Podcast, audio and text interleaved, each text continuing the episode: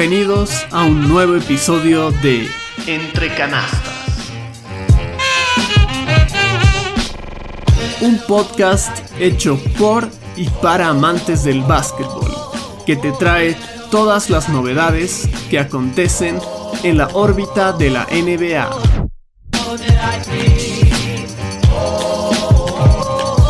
Soy Emilio Mendoza y así arrancamos.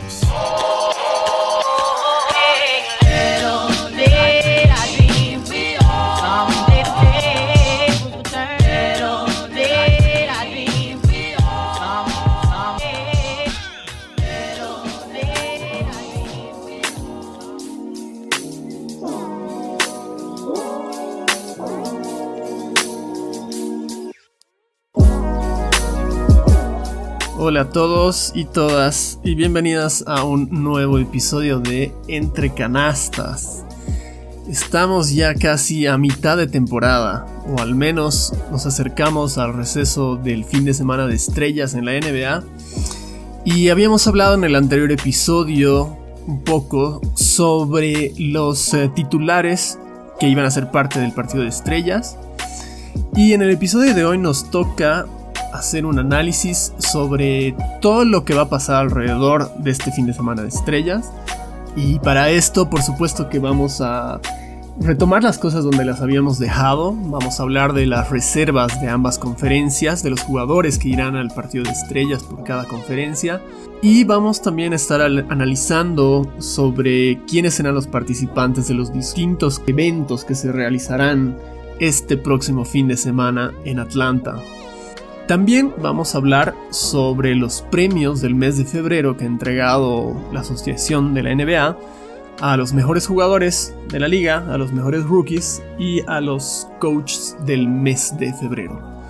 Vamos a cerrar el capítulo de hoy también hablando un poco sobre cómo se encuentra la tabla de posiciones, llegando ya casi al descanso de esta semana eh, de no actividad en la NBA que se nos viene y vamos eh, también a hacer eh, una pequeña recopilación de noticias breves que tenemos que han sucedido en los últimos días en la NBA.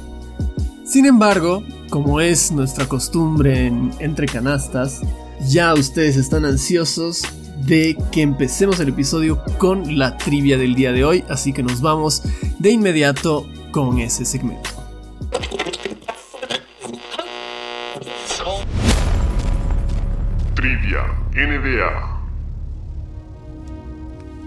Nuestra pregunta, nuestra trivia del día de hoy, como ya es casi una costumbre en Entre Canastas, tiene que ver con un dato histórico. En esta oportunidad, esta trivia estará referida a su majestad, la leyenda Michael Jeffrey Jordan, el así llamado GOAT por sus siglas en inglés, Greatest of All Time, el mejor de todos los tiempos, vistió a lo largo de su carrera en la NBA la casaca número 23, como casi todos sabemos. Después de un retiro hacia el mundo del béisbol, Michael Jordan volvería a la NBA para ganar otros tres anillos y la primera mitad de esa temporada que él jugó la hizo con la camiseta número 45. Sin embargo, Michael Jordan tuvo también un partido en el que jugó con un dorsal diferente. La trivia del día de hoy es eh, cuál fue ese tercer dorsal con el que Michael Jordan jugó solamente un partido, pero sí lo utilizó. Vamos a tener eh, la respuesta a esta trivia al final del episodio y vamos a contarles también cuál fue el motivo por el cual Michael Air Jordan utilizó este dorsal en aquella oportunidad. Sin embargo, nos toca comenzar de inmediato con el episodio de hoy porque tenemos mucho de qué hablar. Como habíamos adelantado, vamos a empezar este episodio hablando sobre el partido de estrellas que se va a jugar el próximo domingo 7 de marzo en la ciudad de Atlanta. Teníamos eh, en el episodio anterior la lista de los titulares que habían sido elegidos por cada una de las conferencias Así que en esta oportunidad nos toca hacer la lectura, la revisión de quiénes serán los reservas de cada una de las conferencias.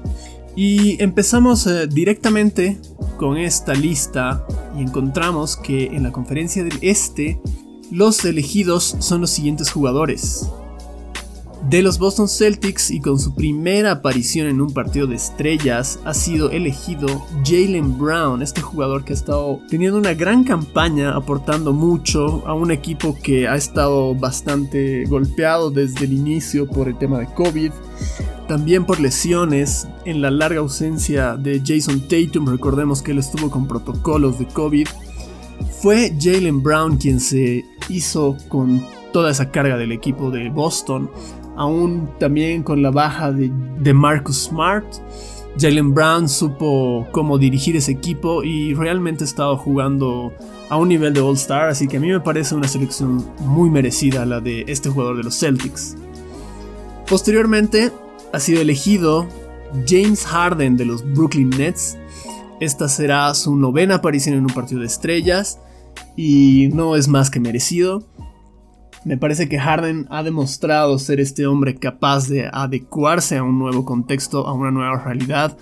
No necesariamente fungir este rol solamente de anotador y de retenedor del balón como se lo criticaba bastante en su periodo en los Rockets de Houston sino que ahora está siendo el mejor pasador de la liga, tiene el récord más alto de asistencias por juego en toda la NBA, lo cual demuestra también una intención de buscar no solamente ganar el partido a costa de anotar puntos, sino de nutrirles a los demás jugadores de tu equipo. En su primera aparición también aparece un jugador que lentamente estaba llenando todos los titulares de las cadenas eh, televisivas y las cadenas noticiosas de la NBA y nos referimos a Zach Lavine, el jugador de los Bulls, que merecidamente llega por fin a un All-Star, uno de los jugadores, en mi parecer, más eh, infravalorados de la liga, que ha estado teniendo una muy muy buena campaña, anotando partidos seguidos de 30 o 40 puntos en formas consecutivas varias veces para el equipo de los Bulls es sin duda la figura y el referente de este equipo y se está solidificando como una pieza fundamental no solo dentro de esta franquicia de los Bulls, que tiene miras todavía a llegar a, playoffs. Pero también se solidifica de esa manera como uno de los mejores eh, escoltas que tiene eh, la NBA en este momento. También ha sido elegido con su tercera aparición en un partido de estrellas el base armador espigado de los Philadelphia 76ers. Hablamos por supuesto de Ben Simmons. Ben Simmons que tuvo un comienzo un poco lento de temporada. Tal vez eh, los primeros 10 partidos eh, estuvo jugando un nivel menos eh, del habitual que tenemos conocido por Ben. Pero sin embargo es uno de los mejores armadores de la conferencia del Este y ha estado aportando mucho a que el equipo de Filadelfia esté donde está en este momento, que es el primer lugar de la también difícil conferencia del Este. Haciendo también su primera aparición en este partido de estrellas, aparece un hombre que muy poca gente lo tenía, pero que está haciendo también un push para llevarse ese premio del jugador que más ha mejorado esta temporada.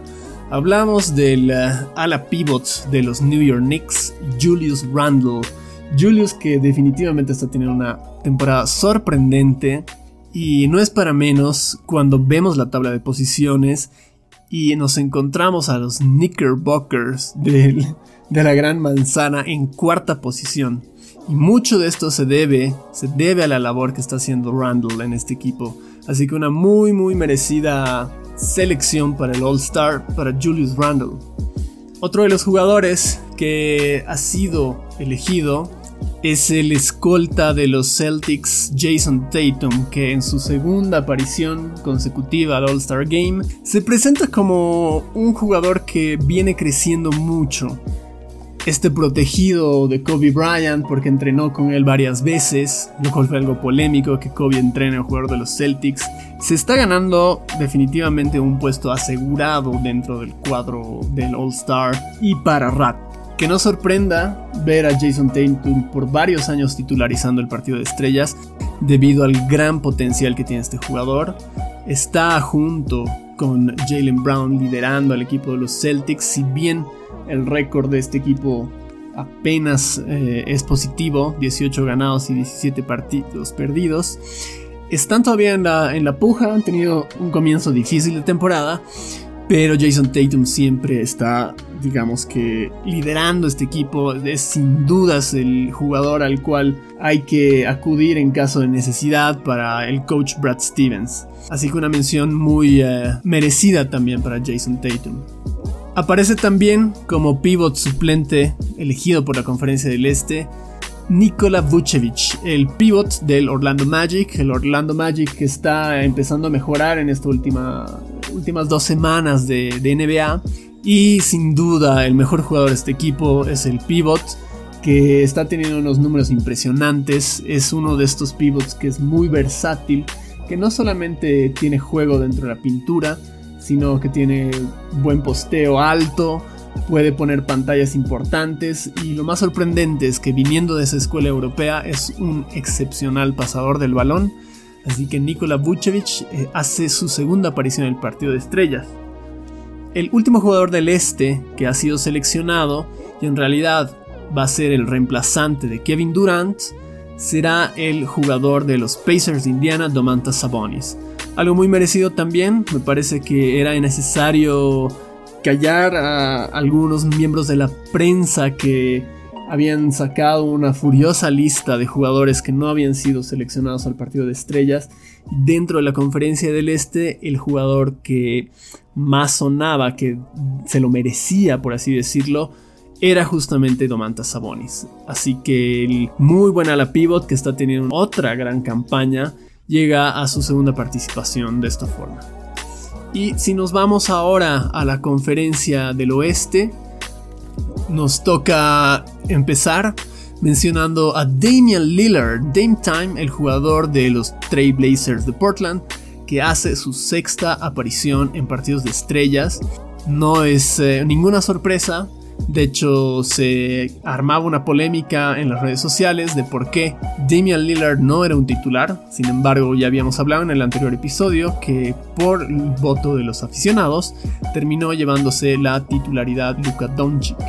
Sin embargo, ahí está Damian Lillard como el primer suplente por la conferencia del oeste. También tenemos por eh, este lado, en su segunda aparición en un partido de estrellas, a Spida Mitchell, Donovan Mitchell, el jugador de Utah Jazz, que no era para menos, que tenía que haber por lo menos uno o dos jugadores del mejor equipo de la liga en este momento. Spida Mitchell, que al igual que Ben Simmons en la conferencia del Este, tuvo un inicio un tanto lento de temporada, pero ha venido de menos a más y ahora se está constituyendo en un pilar central dentro de ese equipo de Utah que muy sorpresivamente está encima de cualquier otro equipo que se lo pueda comparar en este momento en la liga. También está otro jugador que ha estado liderando un equipo sorpresa. Hablamos de Chris Paul, CP3, el jugador de los Phoenix Suns, que en su décima primera aparición al partido de estrellas nos trae una cara, digamos, nueva de un equipo de Phoenix. Un equipo de Phoenix que está muy, muy arriba en la conferencia del oeste. En este preciso momento que se graba el podcast, de hecho, están segundos.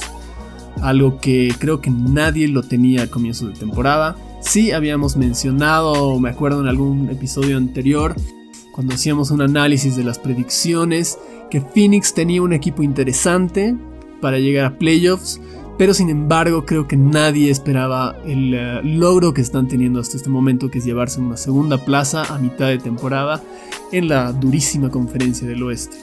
Muy bien merecido este, bueno, este reconocimiento para Chris Paul. Por otro lado, en su octava aparición al partido de estrellas, nos encontramos a la ceja, Anthony Davis, el ala pivot de Los Angeles Lakers, que pese a haber estado elegido en esta lista de reservas para la conferencia del oeste, no va a poder ser parte debido a una lesión. Y quien ha sido elegido para su reemplazo es precisamente el compañero de equipo de Chris Paul, Devin Booker, que había sido también uno de los jugadores que más había sonado dentro de esta polémica de la prensa en redes sociales de por qué no había sido elegido como un All-Star. Sin embargo, debido a la lesión de Anthony Davis, es que Devin Booker finalmente sí será parte del partido de estrellas en su segunda aparición consecutiva. Por otro lado, tenemos también al jugador de Los Ángeles Clippers, Paul George, en su séptima aparición al partido de estrellas. Paul George que está teniendo una fenomenal temporada. Y aquí cabe hacer un paréntesis muy cortito para señalar el nivel de juego que está teniendo Paul George. Está al mismo nivel de Kawhi Leonard. Ambos están teniendo números muy similares, no solo en puntos, sino en rebotes y asistencias.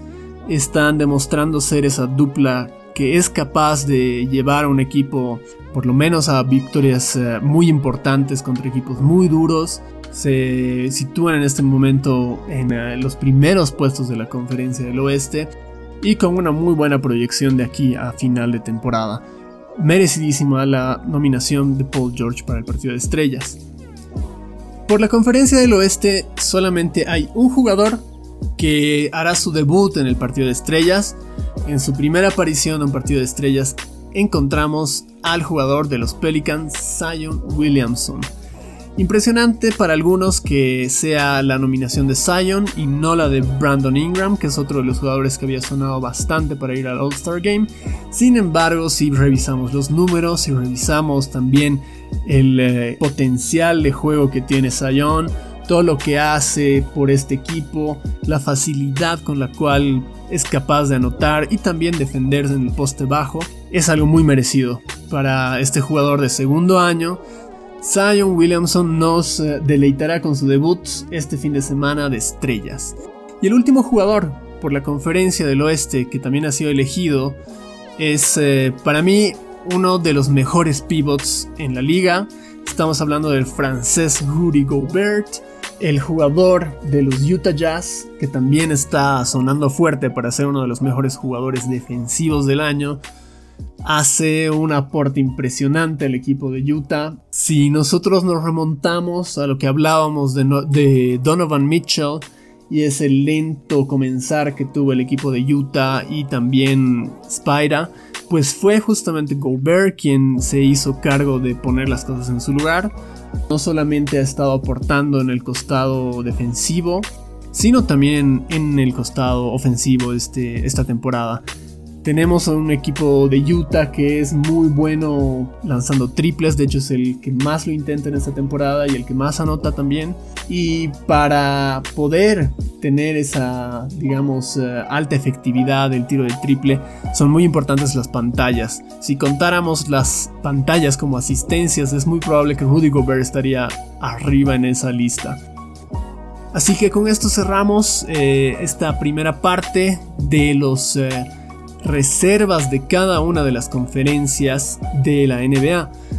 Como dato curioso acerca de las reservas, cabe mencionar que por la conferencia del Este, tras saberse la lesión de Kevin Durant y el hecho de que no iba a poder participar, la NBA había seleccionado a Jimmy Butler para que sea el eh, sustituto de Kevin Durant para el partido de estrellas sin embargo, debido a toda esta polémica que se generó, que habíamos mencionado en las redes sociales de todos los jugadores que no iban a ser parte del All-Star Game, es que Jimmy Butler decide declinar esta oferta, sobre todo porque él pensaba que era más meritorio que su compañero de equipo Bam Adebayo sea el elegido. Finalmente, el que termina siendo elegido es Domantas Sabonis, como ya sabemos, y no habrá ningún jugador del Miami Heat que sea parte de este partido de estrellas el fin de semana. Nos toca ahora hablar brevemente sobre cuál va a ser eh, la orden del día para el juego de estrellas.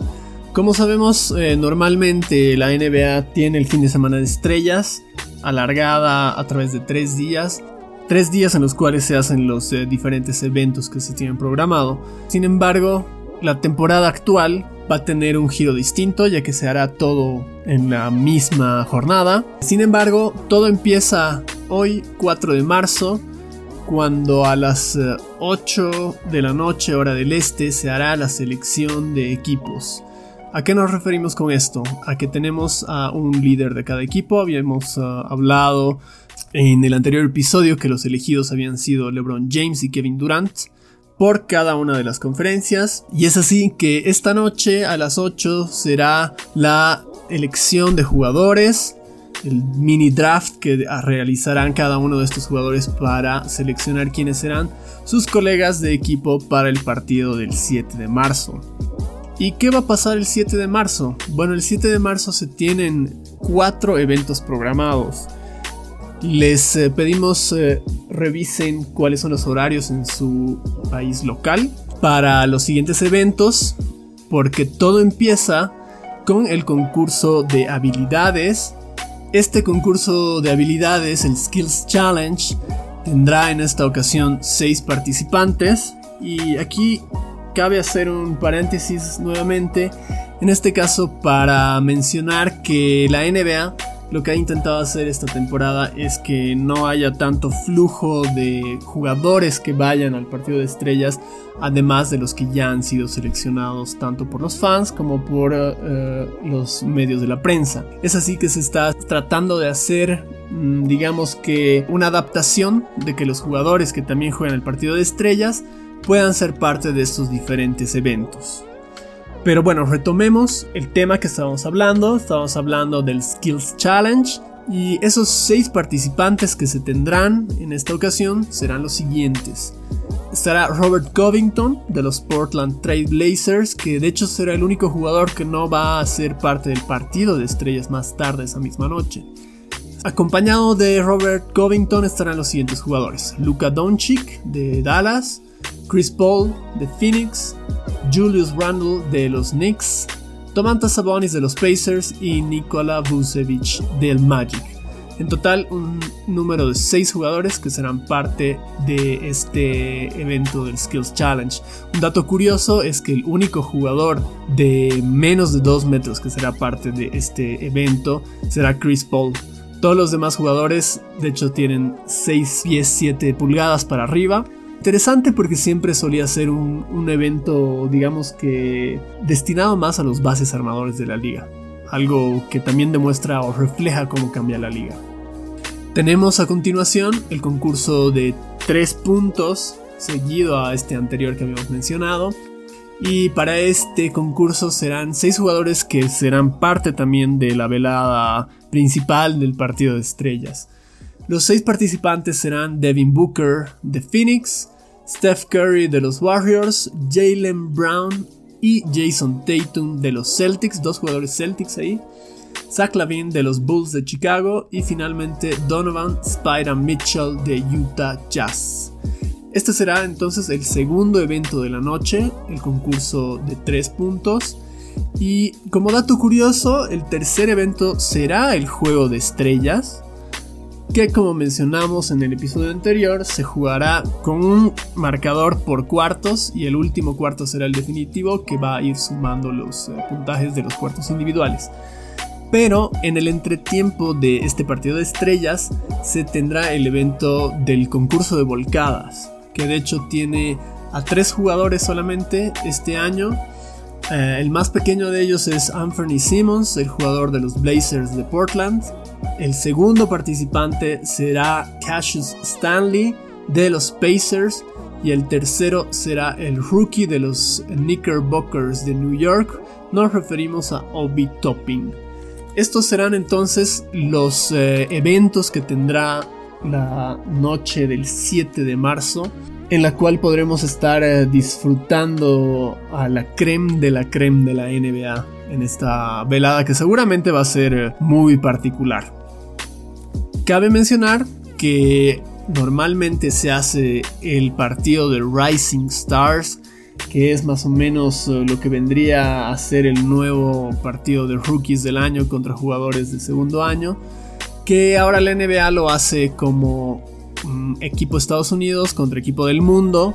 Si bien este partido no se va a jugar debido a las condiciones de COVID y la necesidad de trasladar a demasiada gente a Atlanta, sí se ha hecho una nominación para estos cuadros eh, y con gratitud nos encontramos que en este equipo del mundo llamado así el World Team figura el nombre de Facu Campazo en esta lista, lo cual es un reconocimiento muy eh, importante y muy merecido también para el jugador argentino que ha estado viniendo de hacer unos muy buenos partidos en eh, el equipo de los Nuggets, incluso llegando a la titularidad en los últimos 3 o 4 partidos antes de su pequeña lesión que actualmente está atravesando. Nos toca ahora hacer eh, un cambio drástico de temas dentro de la NBA. Ya ha terminado el mes de febrero y como tal sabemos que la NBA realiza la entrega de premios de mejores jugadores del mes, de mejores novatos del mes y también de mejores eh, técnicos del mes. Así que vamos a referirnos brevemente a estos premios para saber quiénes han sido los ganadores del mes de febrero. Y vamos a empezar por la conferencia del oeste. El jugador del mes ha sido elegido Devin Booker de los Phoenix Suns que sin duda ha tenido un mes fantástico, que ha permitido que el equipo de Phoenix vaya en ascenso impresionante. De hecho, en el mes de febrero, el equipo de los Suns terminó con un registro de 12 victorias y apenas 3 derrotas. Y el aporte de, eh, y el aporte de Devin Booker para este logro son 27.9 puntos por partido, prácticamente 28 4.5 asistencias y todo esto tirando para casi un 53% de cancha, es decir, unos números de miedo, unos números de MVP realmente, que no solamente reafirman la importancia que tenía la nominación de Devin Booker para el All-Star Game, sino que también demuestra cuál es el nivel que él está brindando a esta franquicia de la mano también de la compañía que tiene ahora en Chris Paul. Eh, el equipo de Phoenix que viene además eh, en una racha de 8 y 2 en los últimos 10 eh, partidos está en este momento, como lo habíamos mencionado, ya a solo 3 juegos del líder que es Utah Jazz en segundo lugar de la conferencia del oeste. Por el otro lado nos encontramos que en la conferencia del este, quien se llevó el premio al jugador del mes es la barba James Harden, que ha llevado a su equipo, los Brooklyn Nets, a un registro de 9 victorias y solo 4 derrotas en el mes de febrero, aportando con 25.6 puntos por partido, casi 11 asistencias por partido y cerca a 9 rebotes, prácticamente un triple doble andante James Harden en su nuevo equipo de los Nets. Hay que mencionar que con la lesión de Kevin Durant, James Harden ha estado teniendo más minutos en el equipo de los Nets y también ha tenido un, par de partidos eh, donde Kyrie Irving ha sido baja y sin duda James ha podido aprovechar mucho eso y está llevando también a este equipo a estar casi en la cima de la conferencia del Este. Se encuentran segundos solamente a medio juego de los Philadelphia 76ers. Estos son los dos mejores jugadores eh, del mes de febrero. Otros nominados por el oeste fueron Steph Curry, Luka Doncic, Damian Lillard, Donovan Mitchell y Zion Williamson, mientras que por el este estuvieron también nominados Giannis Antetokounmpo, Bradley Bill, Jimmy Butler, Joel Embiid, Zach Lavine, Julius Randle y Nikola Vucevic. Nos toca ahora revisar quiénes han sido los novatos del mes y me parece que aquí no ha habido tanta discusión como con eh, el premio de jugador del mes. Por la conferencia del oeste tenemos al jugador de los Sacramento Kings, Tyrese Halliburton, el jugador con el dorsal cero que está haciendo una muy buena campaña, se está ganando muchos minutos en el equipo de los Kings. Algo que me gusta mucho de este jugador es que no tiene miedo a tener la pelota en situaciones eh, complicadas o en momentos eh, claves del partido. Y está aportando con 16 puntos por partido, 5.3 asistencias y cerca 4 rebotes. Esto para un rookie que generalmente ha venido de la banca son números excepcionales. Mientras que por la conferencia del Este se está solidificando la figura de la Melo Ball, no solamente como el mejor jugador de este mes, sino como el favorito a ser el rookie del año. Ya es eh, un titular indiscutido, se ha ganado esa posición en el cuadro de los Hornets de Charlotte.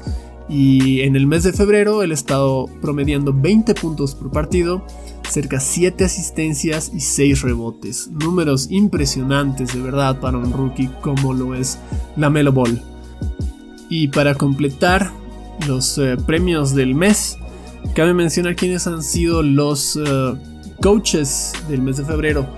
Y por el oeste tenemos a, por supuesto, el coach de Utah Jazz, a Quinn Snyder, que ha estado teniendo un registro más que impresionante. Para el mes de febrero, precisamente, Utah registró un récord de 12 victorias y solamente 2 derrotas, lo cual lo sitúa también como uno de los favoritos a ganarse el premio a Coach del Año. Otros nominados por la Conferencia del Oeste fueron Rick Carlisle de Dallas, que ha estado mejorando bastante su registro, y también estuvo mencionado Monty Williams, el coach de los Phoenix Suns. Por la Conferencia del Este, el coach que se ha ganado el premio de mejor DT, digamos, del mes de febrero, es el coach novato, Steve Nash, de los Brooklyn Nets. Con un registro de 9 victorias y 4 derrotas, ha llevado al equipo de los Nets a estar ahí, ahí, como habíamos mencionado, pregadito del primer lugar a solo medio partido. Y interesante, interesante porque el coach Nash, si bien está en su primera temporada, está rodeado de un gran eh, séquito de entrenadores, de staff, de cuerpo técnico que está recomendando le parece muy bien. Muy merecido, muy merecido según mi perspectiva.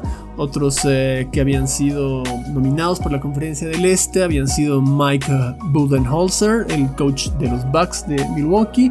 Que ojo con Milwaukee, que también se viene muy bien, ha estado mejorando mucho este último mes de febrero. Y Giannis al fin parece que está dando nuevamente luces de, de ese MVP de las últimas dos temporadas.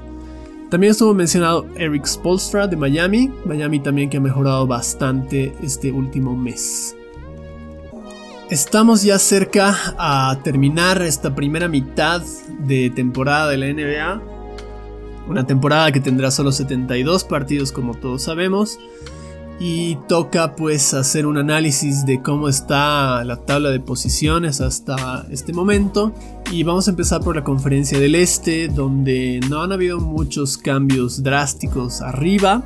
Si bien los Sixers están punteros en esta conferencia muy muy pegaditos están los Nets como habíamos mencionado Terceros se encuentran los Milwaukee Bucks, que han tenido un excelente mes de febrero y han logrado consagrarse ya en esta tercera plaza como uno de los cuatro equipos que tiene en este momento récord positivo en la conferencia del Este. Y sí, escucharon bien, solamente hay cuatro equipos en este momento en la conferencia del Este que tienen récord positivo. El cuarto equipo es el equipo de Boston, que de hecho solamente tiene una victoria más derrotas, 18 ganados y 17 perdidos. Un dato curioso es que a partir de la quinta plaza para abajo, nos encontramos con récords o muy cerca de estar en, en, promedio cero, es decir, con la misma cantidad de victorias que de derrotas, o con equipos con récord negativo, es decir, que tienen más partidos perdidos que ganados. Un equipo interesante que resalta aquí en la quinta plaza es el equipo de los Knickerbockers, de New York que han tenido una escalada importante, se han consagrado ya en esta quinta plaza, muy seguidos de los eh, Miami Heat y de los sorpresivos Charlotte Hornets que ocupan actualmente la séptima plaza. Hay que destacar que ha habido una caída importante del equipo de Indiana después de haber estado luchando por ese tercer y cuarto puesto de la conferencia del Este. Eh, estrepitosamente ahora se encuentran en el noveno lugar todavía en zona de play-in para un futuro playoff, pero aún eh, jugando a un ritmo menor del que se esperaba. Lo mismo los Atlanta Hawks han tenido un descenso crucial después de comenzar muy bien la temporada, ocupan la decimoprimera plaza. Y un eh, ojito hay que echarle al equipo de los Washington Wizards, ya lo habíamos mencionado ha escalado una plaza más en esta última semana, está decimosegundo, muy pegado al equipo de Atlanta justamente, solamente a un juego y medio y a dos juegos y medio de meterse en un futuro play-in. En la conferencia del eh, oeste nos encontramos por supuesto al equipo de Utah en lo más alto de la tabla, que está jugando un básquetbol impresionante con una mentalidad ofensiva muy clara, muy determinada, saben muy bien el rol que cada uno de estos jugadores juega. pero también tiene una mentalidad defensiva muy bien planteada por el coach Snyder. Y si bien los eh, Utah Jazz todavía se encuentran cómodos en esa primera plaza, a tres juegos en este momento se encuentra el cuadro de los Phoenix Suns. Sorprendentemente han llegado a este lugar después de tener una racha de 12 y 5 como visitante y de 11 y 6 como local. Es decir que tienen un rendimiento muy similar jugando tanto de visitante como en casa, un equipo muy eficiente en todo sentido. Eh, de la mano de Chris Paul y de Devin Booker, han ganado los últimos tres partidos de forma consecutiva. Y esto acompañado a las dos derrotas consecutivas de tanto los Clippers como los Lakers, que ocupan la tercera y cuarta plaza respectivamente, ha catapultado a los Suns como el segundo lugar. Y bueno, ya habíamos mencionado a los Clippers y Lakers en la tercera y cuarta plaza con un récord similar de 24 y 13 respectivamente. Y aparece en quinto lugar un Portland Trail Blazers que está plagado de lesiones y aún así Damian Lillard y también, por qué no decirlo, Carmelo Anthony está teniendo una gran temporada apoyando mucho este equipo. Creo que también hay que hacer un, ojito aquí a Enes Kanter, este jugador que había sido postergado la anterior temporada tras eh, la vuelta de Yusuf Nurkic, pero debido a su nueva lesión es que Canter se hace con la titularidad del equipo de Portland y está aportando mucho sobre todo en tema de rebotes. Es una máquina de rebotes sobre todo en el costado ofensivo. Portland quinto y aparece también sorpresivamente en el sexto lugar el equipo de los Spurs. En realidad sorpresivamente para prensa diría yo, porque el equipo de Popovich siempre se ha caracterizado por ser un equipo que no llama mucho la atención, pero que tiene un esquema de juego muy fundamentalista, tiene muy claro cada jugador lo que tiene que hacer, al igual que el equipo de Utah, y puede estar dando alguna sorpresa. Séptimos y octavos se encuentran dos equipos que han ido escalando bastante, sobre todo esta última semana. Nos referimos a Denver y Dallas que han venido de menos a más, pero finalmente se están metiendo en esa carrera de los mejores 8 equipos de la Conferencia del Oeste. Y quien cae a costa de estas victorias es el equipo de los Warriors de Golden State, que caen a la novena plaza terminando esta primera mitad de temporada. Hay que destacar la mejoría también del equipo de los Pelicans, que han subido al décimo primer lugar, sin embargo están todavía lejos de puestos de playoffs, por lo menos a tres partidos y medio. Y lamentablemente hay que concluir también esta revisión a la conferencia del oeste con dos equipos que están siendo desastrosos, hay que decirlo. Empezamos con los Minnesota Timberwolves, que son el peor equipo de la liga que aún con la vuelta de Carl Anthony Towns, el pivot titular indiscutido de este equipo, no han tenido vuelco para victorias. Nueve partidos perdidos seguidos hasta este momento. Solo han ganado uno de los últimos 10 juegos. Y cerramos con un equipo que parecía que podía tener una nueva cara. Después de la partida de James Harden, estamos hablando de los Houston Rockets, que al tener a Oladipo, al tener a Christian Wood y al tener a John Wall, daba la apariencia de una renovación fresca para este equipo de Houston, lo cual no terminó siendo posible. Han perdido los últimos 13 partidos, 13 partidos, han escuchado bien, y es una decepción para la liga, tal vez de las más fuertes, aún con la lesión de Christian Wood, este joven jugador que estaba dando luces para ser elegido como el jugador más mejorado en esta temporada y se cayó estrepitosamente y lamentablemente también eh, esta zona está afectada por los desastres naturales que están pasando en la zona de Texas. Nos referimos por supuesto a todo lo que ha pasado con las eh, estrepitosas nevadas que han llevado a una serie de cortes de electricidad en toda esta zona que sin duda también puede estar afectando al rendimiento de este equipo como son los Rockets de Houston. Y vamos a casi concluir ya el episodio de hoy con un par de noticias breves sobre la liga. La primera de ellas tiene que ver con el equipo de Atlanta. Y es que ha sido despedido el coach Lloyd Pierce. El coach que había promediado en su estadía en el equipo de los Hawks un récord de 63 partidos ganados y 120 perdidos, lo cual dan un porcentaje de solamente un 34% de victorias. Algo muy muy preocupante por supuesto para la ciudad y el equipo de los Atlanta Hawks. De hecho, desde que son los Atlanta Hawks en el 68, es solamente el segundo peor registro de un coach en la historia de los Hawks y el peor registro de un coach que ha disputado más de 100 partidos. Eh, es algo que se veía venir tal vez, Atlanta estaba hecho un desastre, esa ilusión de comenzar muy bien la temporada se apagó muy rápidamente, pese a tener un equipo con un cuadro muy muy interesante, el equipo de, de Atlanta. Por otro lado, otra noticia que vamos a dar es que los Brooklyn Nets, después de fichar a tres jugadores, como lo fueron Noah Baumlee, Iman Shumper y Andrew Robertson, deciden finalmente quitarse estos contratos, soltarlos y mantener todavía la posibilidad abierta para algún canje en el futuro. Otra noticia que vamos a hablar es un dato histórico que sucedió en el partido entre los Denver Nuggets y los Portland Trail Blazers, en la cual los Nuggets tuvieron una sola pérdida de balón en este partido, siendo el récord de menos pérdidas en un partido en la historia de la NBA. La única pérdida que se realizó en este partido fue casualmente del colta titular Jamal Murray.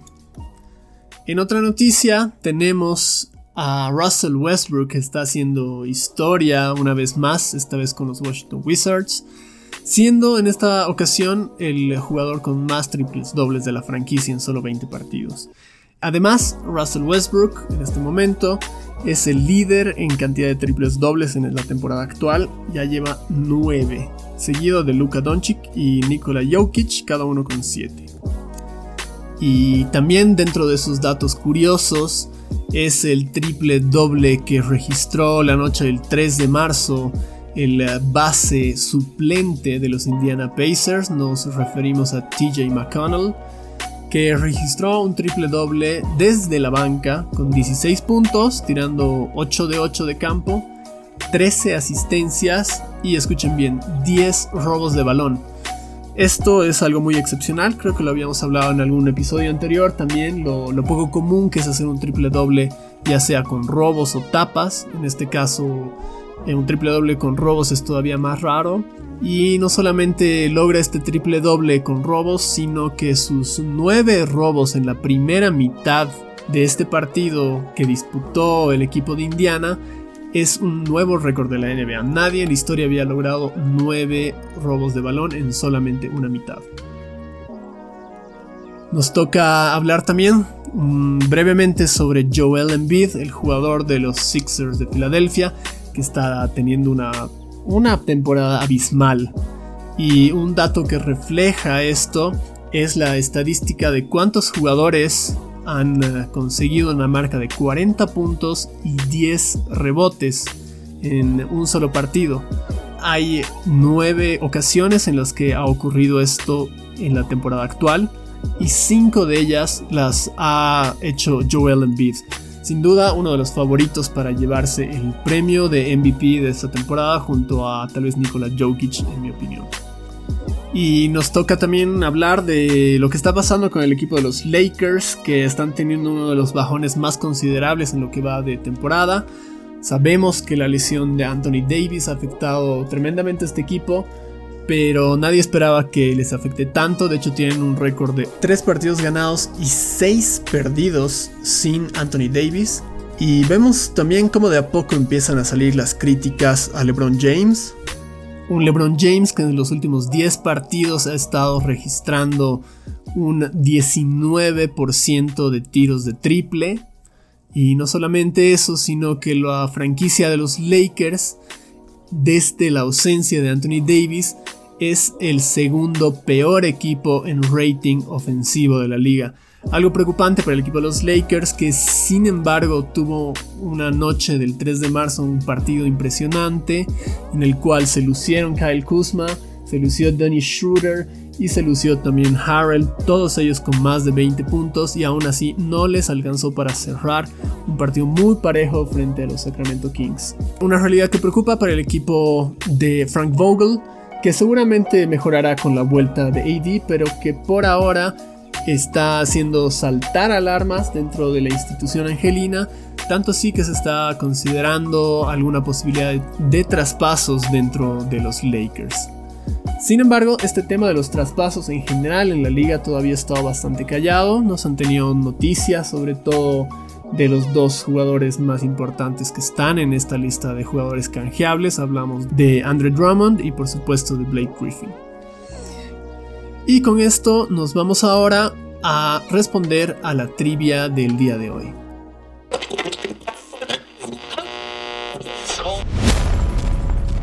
Trivia NBA. Y la trivia de hoy tenía que ver con su majestad Michael Jordan y con el dorsal que él utilizaba. Por supuesto todos sabemos que la número 23 era la clásica de Michael Jordan y al volver desde su corto retiro y su paso por el béisbol utilizó la 45. La pregunta era cuál había sido la otra casaca o el número, el dorsal que había utilizado Michael Jordan en solamente una ocasión. Pues la respuesta a la trivia es que la otra casaca que había utilizado Michael Jordan fue la número 12. La número 12. ¿Y cómo sucedió esto? Pues bueno, en una noche del 14 de febrero de 1990, los Bulls de Chicago estaban de visita en la ciudad de Orlando y tenían que disputar este partido contra Magic. Esa noche la camiseta de Michael Jordan fue robada, fue robada, fue sustraída de los vestuarios del equipo de Chicago y no se la podía encontrar por ningún lado. fue así que el equipo de los Bulls termina entregando a Michael Jordan una camiseta con el dorsal número 12, que de hecho, como dato curioso, no llevaba ni siquiera el apellido de Jordan, por supuesto, porque no era una camiseta que estaba registrada para este jugador. Hasta el día de hoy no se sabe qué ha pasado exactamente con eh, esta camiseta. Si bien es un dato solamente curioso e irrelevante para la historia, sí es eh, impresionante lo que Michael Jordan logró esa noche porque era un MJ que estaba en su prime. Si bien el equipo de Orlando terminó ganando ese partido por 6 puntos, Air Jordan marcó 49 puntos con la camiseta número 12. Un dato sumamente curioso y que por supuesto la NBA también ha aprovechado para hacer un poco de marketing al respecto y es así que si ustedes entran ahora a la tienda del NBA Store pueden incluso encontrar la camiseta de los Bulls con el dorsal número 12 y el nombre de Michael Jordan en el reverso de la misma. Con esto cerramos la trivia del día. Y de igual forma vamos a despedirnos del episodio del día de hoy, esperando por supuesto tener su presencia en un nuevo encuentro entre canastas. Que tengan una excelente semana y disfruten del partido de estrellas.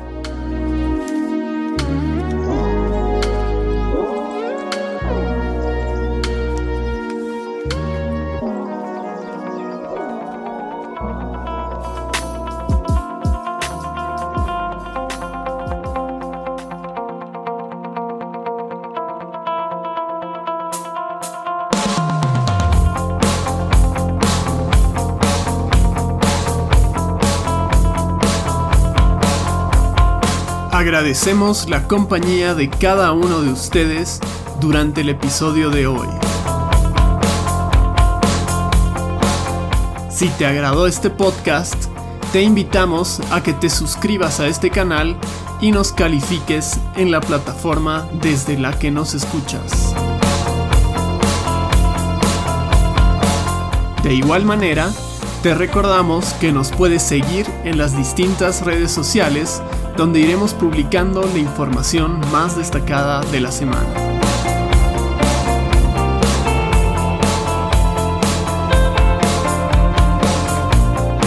Será hasta un próximo encuentro entre canastas.